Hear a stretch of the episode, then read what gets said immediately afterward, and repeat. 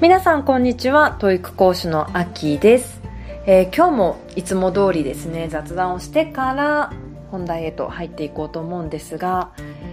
えー今日お話ししたいのはちょっとした工夫で仕事の効率って実は上げられるんじゃないかなっていうふうに気づいたことをちょっと雑談で話してみようと思います。あの先日ですね私在宅で仕事をしていたんですね。でそしたら呼び鈴がピンポンって鳴ったんですよ。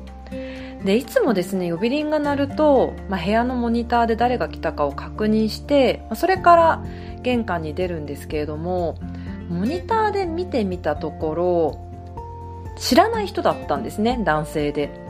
で例えば宅急便のお兄さんとかであれば、まあ、いつも大体、えー宅急便のえ配達の方って決まっているので、まあ、ヤマトさんか、え日本郵便かのどちらかなので、まあ、大体この方ってわかるんですけれどもそこに立っていた男性が全然知らない人だったんですよ。でもしかするとその家を回っている営業の方かなって思ったんですね。で営業の方とかだと、まあ、ちょっとね話するのに長くなっちゃったりしたら、まあ、ちょっと仕事もありますので長くなったら嫌だなと思って、まあ、申し訳ないんですけれども出なかったんですよね。その時はすいません出ませんでした。仕事もあるしと思って、えー出なかったんです。で数時間後家を出た時にポストを開けてみたら、えー先ほどのそのお兄さんは佐川の方だったっていうことが 分かりました、まあ不在票があったんですね佐川の。でまさにピンポンっていう風になった時の、えー時間が書いてあったのであの時のお兄さんは佐川の人だったのかと申し訳ないことしたなって思ったんですよ。で当然ですねまた再配達をお願いしなきゃいけないので、まあ、またねその方あのうちに来ることになって手間がかかりますよね。申し訳ないんですけど。でただ再配達ってちょっとした工夫で実は防げるのかなって思ったんですよ。でそれどういうことかっていうとあのいつもですねうちに配達に来てくれる日本郵便の方って、まあ、おじいちゃんなんですね。でそのおじいちゃんいつもですね配達してくださる時にピンポンを押すのと同時ぐらいに「日本郵便です」って大きな声で叫んでくれるんですよ。なのでああのおじいちゃんだなっていう風にいつもモニター確認しないで私は玄関出るんですよね。だってもうその方ってわかるので。で考えてみるとそのおじいさんってもしかしたら自分が日本郵便ですよってモニターを見なくっても分かるように叫んでるのかなって初めて気づいたんですよね。例えば、まあ、私はいつもねその、えーおじいちゃん見慣れてるのでモニターで見てもすぐ確認できるんですけれども初めて配達するっていうお家だったらその方が誰かやっぱり分からないですよね。でひょっとしたら私みたいに躊躇して、えーちょっと玄関出るのやめようってなるかもしれないですよね。でもそうやって日本郵便ですって大きな声で言うことによってまあ許すっていうんですかね。あの玄関出ないっていうことは防げるのかなと。本当に今まではですねなんでそうやって日本郵便ですってわざわざ大きな声で言うんだろうって、まあ、考えてもみなかったですし、まあ、いつものあのおじいちゃんだって思うぐらいしかなかったんですけど初めてその効果を感じました。あのご本人にねなんでですなんでそうやって言うんですかって聞いたことはないので本心というか真意はわからないんですけれどももしそのおじいさんがその再配達防止というか玄関に出やすいようにその工夫されていることであれば本当そのおじいさんすごいなって思ったんですよね。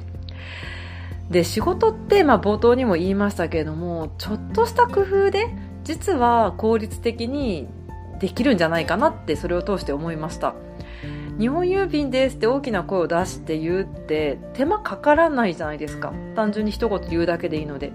でもそれを言うことによってえこの人誰なんだろう？みたいな今回の私が佐川さんにしてしまったような、まあ、イルスですよね。そういうことを防げるのであればすごく楽ですよね。再配達しなくていいですしね。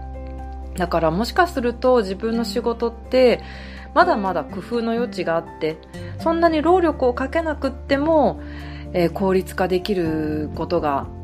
あるんじゃないかなってちょっと見直したりもできるなって思いました。皆さんは何か自分の、えー、仕事をするときにちょっとした工夫ってされていますか？もしあればぜひ教えてください、えー、私はですねそういえばあの授業中に配るプリントをわざわざですね自分で枚数数えながら配るって、まあ、ちょっと時間もかかりますし、授業のリズムを止めてしまうのが嫌なのでそういう最初にか最初からですねプリントを机に置いて学生がですねその教室に入るときにプリントを持っていくようなシステムにしてるんですよね。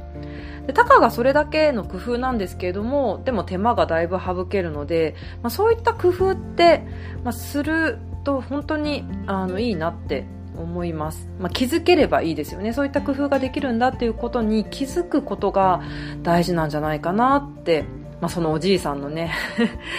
日本郵便ですっていうその一言もそうですけれども意外とねそういうことってできるんじゃないかなって思いました。もし皆さん何か少しの工夫でうまく仕事が効率的に回っているよっていうことがあれば教えてください。ということで本題に入っていこうと思うんですけれども、えー、今日お話ししたいのは、えー、2月の TOEIC 受験、えー、私できなかったんですね。その話をしたいと思います。私はですねいつも TOEIC、えー、午前の部と午後の部があるんですがいつも午前の部を受けています。というのもですね午後になるともう頭が全然働かなく なってしまうので午前中の頭が冴えてるうちに、えー、受けようと思って午前中に申し込んでいるんですが、えー、その日ですね最寄り駅に向かったところいつも以上に人がそこに溜まっていたんですよね。もうすぐにあこれはまずいなっていうふうに思いました。案の定ですねいつもの最寄り駅の発車する電車が運転見合わせということで全く走っていませんでした。で何分後に動き出すかなと思って聞いてみたところ、まあ、30分後ぐらいですかねっていうふうに言われたんですよね。で30分後ってなっちゃうともうキリキリ会場の受付時間になんとか間に合うか間に合わないかぐらいな感じだったんですよ。でこういう場合ってどうしたらいいのかなと思ってもしかしたらその運転見合わせとか遅延っていうこうやむを得ない事情があれば受付時間を過ぎていたとしてもテストが始まる前であれば会場入りって実はできるのかなっていうそういったなんかこう裏ルールみたいな のってないのかなと思って IIBC の試験運営センターに電話してみることにしました。でそしたらですね裏ルールはないんですね。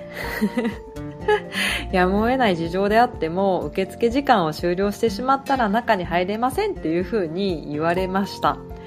あの受付時間は9時55分で終了なんですけれども、まあ、試験自体は10時20分じゃないですか。なのでねひょっとしたらその間に入れさせてもらえるんじゃないかなって思ってたんですが、まあ、そんなに甘くないですね。実際に自分がテストを受ける時にも途中からねそのもうみんながしっかり着席して受験票を集めてるみたいな時に会場入りしてくる人ってそういえば見たことないので、まあ、当然ね裏ルールなんてあるわけもなく あの受付時間を終了していたらダメですよっていうふうに言われました。じゃあ、えー、その回はどうなるのか、まあ、今回ねあの電車が止まっているんだけれどもどうなるのかっていうとそういった時電車が遅延していたりとか、え運転見合わせで会場に行けないっていう場合には、えその回は見送って次の、え TOEIC に、えその分を回せるそうです。バウチャーが発行されて、まあ、そのバウチャーを使って受験できるっていうシステムだそうなんですね。でそのバウチャーっていうのは発行されてから確か6ヶ月分ぐらい6ヶ月間ぐらい有効だそうなので、まあ、慌てることなくその6ヶ月の中でバウチャーを使えればいいっていうようなことらしいです。ですごいんですよ。もう IIBC の試験運営センターに電話したらもうすぐにあのあ確かにこの電車の線は今止まってますねっていう風にすぐに状況確認をしてくれたというかもうすでに状況を分かっているような状態でした。あ確かにこの線今遅れてますよねみたいな。まあ、多分ですね私が電話をかける前に何人もの人が、え同じ事情で電話をしていたんじゃないかなと思うんですが、まあ、すぐに状況を把握してくださってでその時に、え受験番号と名前をお伝えしました。で IIBC の方にはですねその遅延証明書その最寄り駅というか利用する駅が分かる遅延証明書と受験票の写真がない、えー、部分ですね。ない方の受験票をお送りするように言われました。でそうすることによってあちらで受け付けてバウチャーが発行されるそうです。で後々ですねあの IIBC のホームページを見てみたところ時半までその当日の3時半までにご連絡くださいっていうふうに書いてあったんですよね。ですのであの後からその翌日とかに実は昨日遅延で受けれませんでしたとかって言ってももしかしたら対応してもらえない可能性があるっていうことですよね。ですので遅れたら、まあ、遅延とかで、え受けられないっていう事情が発生したらすぐに、え受験票に電話番号は書いてありますのでそちらにご連絡いただいた方がいいんじゃないかなと思います。で私ですねその日めちゃくちゃ実は疲れていたんですよ。前日にいろいろですね、まあ息子が自分の部屋を持つということでベッドを買いに行ったり絨毯を買いに行ったりもうなんか一日出ずっぱりだったんですよね 土曜日。もうくたくただったんですよ。あの体力には自信があるんですけれどもそれでもくたくたでもうやっとですね日曜日体を起こして今日は頑張っていくぞと。自分を奮い立たせて駅に向かったんですが、まあ、それでねあの結局受けられなかったっていうことなので、まあ、私にとってはラッキーだったかなと。でしかもですねなんとその日私初めて腕時計を忘れてたんですね。もう本当疲れてたんでしょうね。あの腕時計のことをすっかり忘れていてあの駅に向かう時にあの腕時計がないことに気づいたんですよ。ああこれはちょっと本当コンディション悪いなと疲れてもいるし腕時計もない中受験しなきゃいけないなんてもう最悪だと思ってたんですけれどもそれで 電車の遅延で、えー、バウチャーが発行されるっていうことなのでもうラッキーだったかなと。2月はね受けれないって、まあ、残念ではあるんですけれども、まあ、あのコンディションでいい結果が出たかっていうとそうではないなと思えたので。次回頑張ろうと思っています。ということで、えー、今日は短いんですけれども、えー、TOEIC の試験当日に電車が遅延したりとか、えー、運転見合わせで会場まで行けないってなった場合にはどうしたらいいのかということをシェアさせていただきました。えー、まずは IIBC に電話をして状況を伝えると、3時半までに伝えないといけないそうなので、速やかにご連絡してみてください。で、えー、後からですね、遅延証明書と受験票を IIBC に送るということでした。ちなみに皆さんは TOEIC、えー、試験棄権したことはありますか？こんな感じで、え、私はですねこれ実は2回目なんですね、えー、1回目は体調不良でしたもう夏の日に電車に乗ったらもう気持ち悪くなってしまって多分あれ熱射病だったと思うんですよね。もう歩いてる時に最寄り駅に向かう時にもうすでに頭がクラクラしていてそれでもなおかつ、まあ、頑張ってですねあの電車に乗って会場に向かってたんですけれどももう途中で本当に気持ち悪くなってしまって途中の駅で降りたんですよね。なのでその時は、えー、試験を棄権しましたただ今回、えー、電車が遅延していてとか運転見合わせでっていうふうに棄権したのは初めてだったので、まあ、皆さんもですねそういうことがあれば、えー、焦らず IIBC の方に連絡してみてください。